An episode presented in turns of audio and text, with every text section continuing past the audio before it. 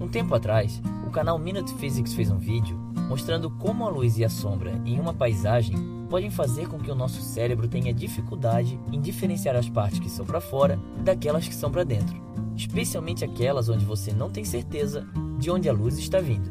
Isso acabou gerando um debate sobre essa foto da superfície de Marte. Essa sinuosa marca nessa imagem aérea é um antigo canal, o que é muito legal descobrir, pois significa que já existiu água líquida em Marte mas a cratera sobre ela tem uma sombra no canto superior esquerdo, o que significa que a luz nessa imagem deve vir do canto superior esquerdo, o que, teoricamente, faria com que esse canal está, na verdade, ficando mais alto do que seus vizinhos. Mas isso não é possível, certo? Quer dizer, canais deveriam, consequentemente, se tornarem vales, já que acabaram sendo cavados na Terra. Isso é um fato científico tão comum que, quando o resto do pessoal insistia em ver uma montanha, meu cérebro continuava a me dizer que era um vale.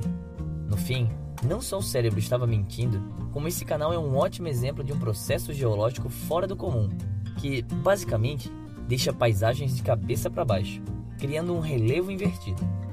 Se onde você mora faz muito frio, você provavelmente já viu algo parecido acontecer, nas marcas de pegada compactadas que ficam na neve Enquanto o Sol derrete essa camada mais macia ao redor, elas podem, eventualmente, ficar assim. E o mesmo pode acontecer com um rio e um vale. Por exemplo, digamos que você tem um canal correndo por um deserto. Às vezes, a chuva é tão escassa que a água vai toda embora, deixando o canal seco. Quando isso acontece, parte da água do solo é puxada para cima através da ação capilar. Enquanto sobe e evapora, minerais dissolvidos nela ficam para trás, cobrindo os sedimentos do leito do rio e deixando ele duro como cimento.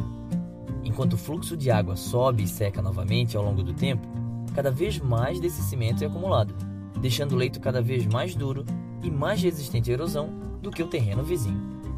Com o passar do tempo, o vento desgasta as rochas laterais, deixando o canal em uma versão invertida do que costumava ser. Nós não temos como saber exatamente o quanto do leito do rio virou de cabeça para baixo sem fisicamente cavar e explorar a região. Mas é possível ter uma ideia. Basta pesquisar por relevo invertido aqui no nosso planeta natal. É possível até mesmo encontrar alguns exemplos no Google Maps. Mas cuidado! Tentar acertar o que está de cabeça para baixo ou não pode deixar o seu cérebro ao contrário. Esse foi o Minuto da Terra. Se você gostou desse vídeo, clique em gostei e compartilhe com seus amigos. E se é a sua primeira vez no canal, se inscreva e até a próxima!